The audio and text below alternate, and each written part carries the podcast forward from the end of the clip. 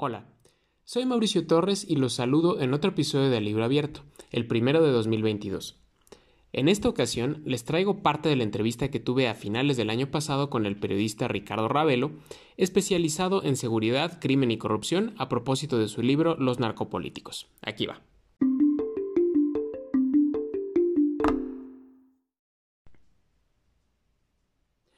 Una de las primeras preguntas que hice a Ravelo fue cuándo comenzó la expansión que hoy vemos de grupos del crimen organizado y de los narcopolíticos que los han apoyado, a lo que me respondió que fue en el sexenio de Vicente Fox.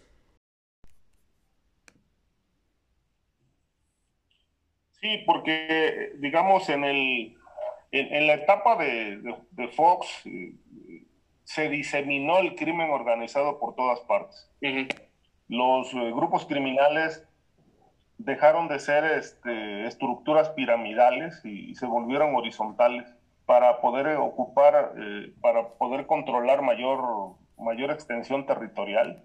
Por eso hoy no, no existe en el país eh, ni un solo espacio que esté libre de crimen organizado. Y un factor también que, que ha generado este, esta expansión es, es la incapacidad del Estado para garantizar vida y patrimonio. Obviamente todo esto, que la falta de capacidad para garantizar vida y patrimonio, la violencia, la corrupción, eh, todo esto forma parte de lo que algunos eh, teóricos del derecho llaman el Estado fallido. Eh, y el Estado fallido obviamente existe desde hace mucho tiempo, y lo explica el hecho de que desde la, de la penetración tan fuerte que tienen las estructuras del Estado por parte del crimen organizado, que genera un fenómeno, eh, un fenómeno hoy ya muy visto y muy claro en el país, que se llama vacío de poder, el vacío de Estado. Eh, en los lugares donde no se aplica la ley, este, eh, estas zonas del país se vuelven asideros del crimen organizado. Eh, y creo que, es un fenómeno que se ha ido, se ha ido eh, extendiendo en, muchas entidades federativas, este, donde el Estado ha perdido toda capacidad de reacción ante los embates del crimen organizado. Más adelante, le pregunté cuál es su expectativa acerca del juicio en contra de Genaro García Luna en Estados Unidos. Sí, mira, en realidad eh, hay demasiadas eh, expectativas de que ese juicio pueda terminar con una sentencia ejemplar. Eh, hay quien habla de que puede, puede terminar en cadena perpetua.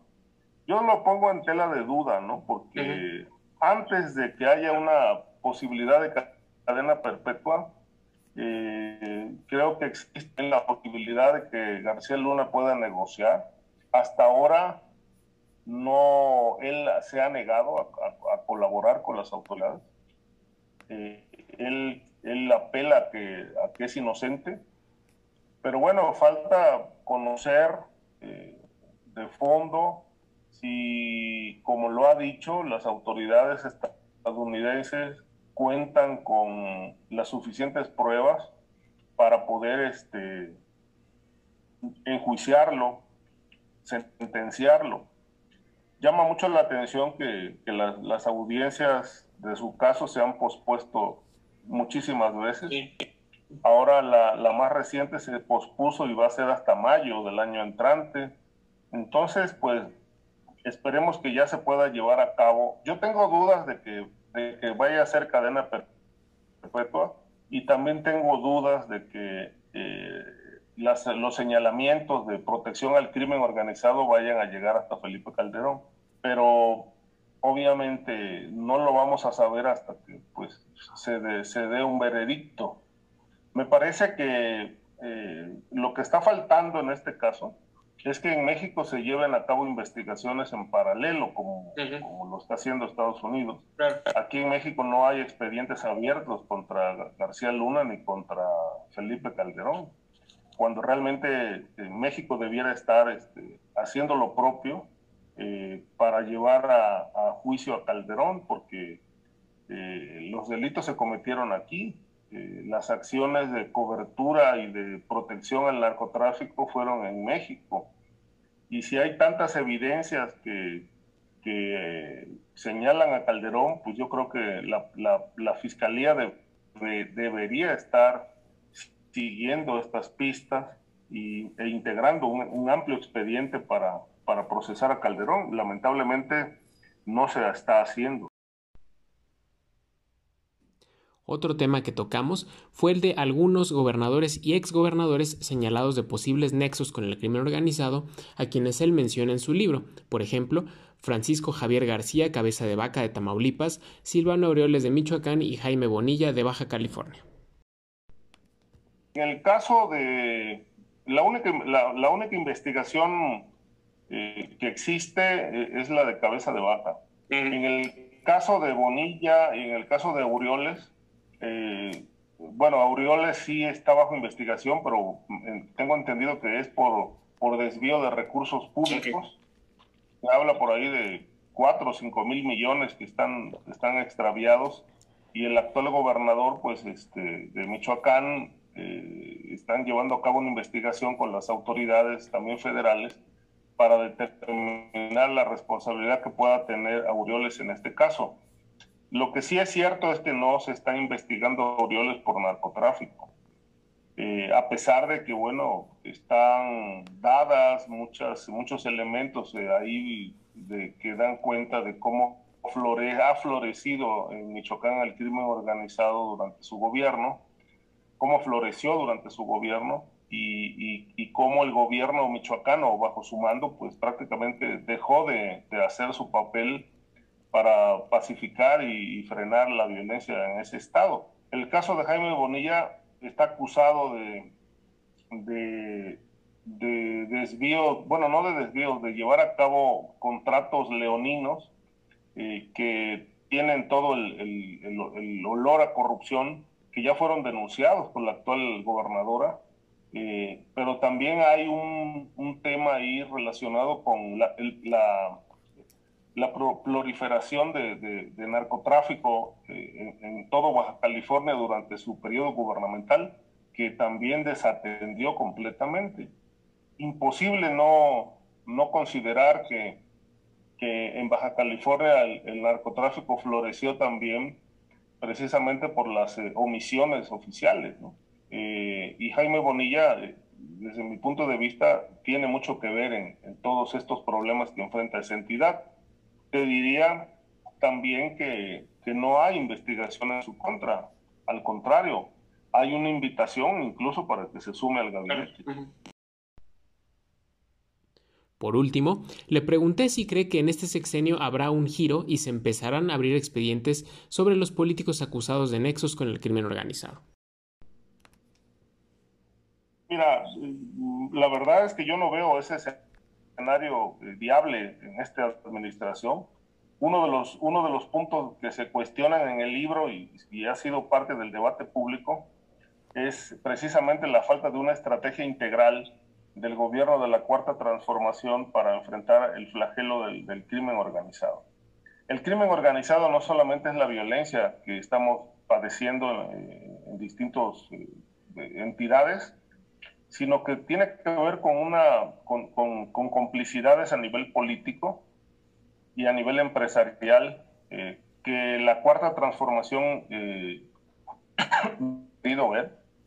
Eh, creo que si, si, si, hubiera una estrategia integral amplia, ya estuvieran trabajando una, una estructura de jueces y fiscales para desmantelar la estructura político y criminal que da protección a, los cárteles, ¿no? a lavados de dinero y a, tantos delitos que, que estamos eh, padeciendo en el país.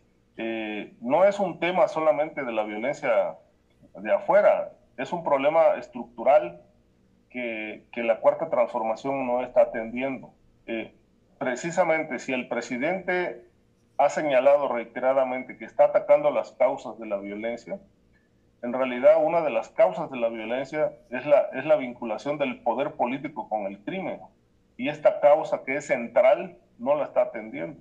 No hay investigaciones contra nadie, por ejemplo, lo último que, lo último que, que acaba de pasar es que, bueno, eh, se dio a conocer que, que, ya el caso Cabeza de Vaca prácticamente está enterrado. Eh, de, de, haber un gran escándalo sobre él para desaforarlo, finalmente pues ya no hay nada, ya se desinfló el caso y ahora se habla de que el propio Cabeza de Vaca le ganó el juicio a, la PGR, a la Fiscalía.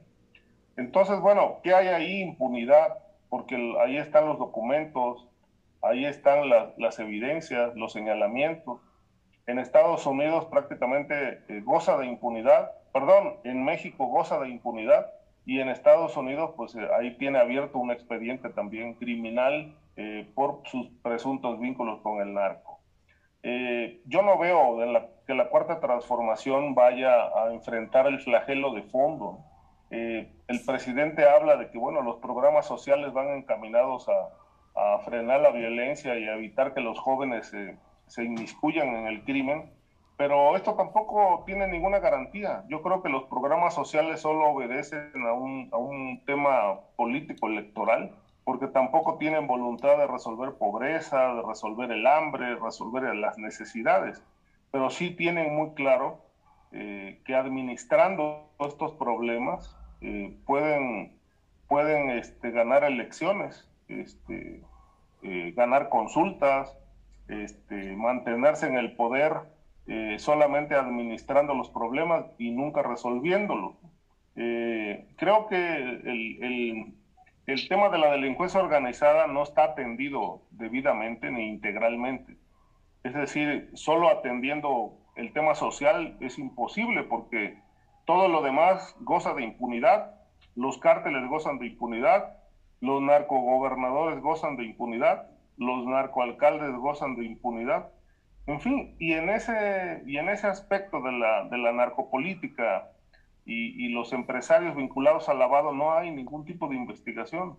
Yo no conozco desde hace muchos años una sentencia ejemplar en materia de lavado de dinero, eh, salvo los casos de Duarte, César Duarte, eh, el caso de Roberto Sandoval de Nayarit, Roberto Borges de Quintana Roo, entre otros, pues bueno, no hay investigaciones ya que, que realmente tengan peso actualmente, porque creo que lo que se está imponiendo, como lo dije al principio y en el libro está muy marcado, es el tema de la impunidad, ¿no? Lamentablemente, mientras el tema de la impunidad siga reinando en el país, este, seguiremos teniendo delincuencia organizada ligada al poder.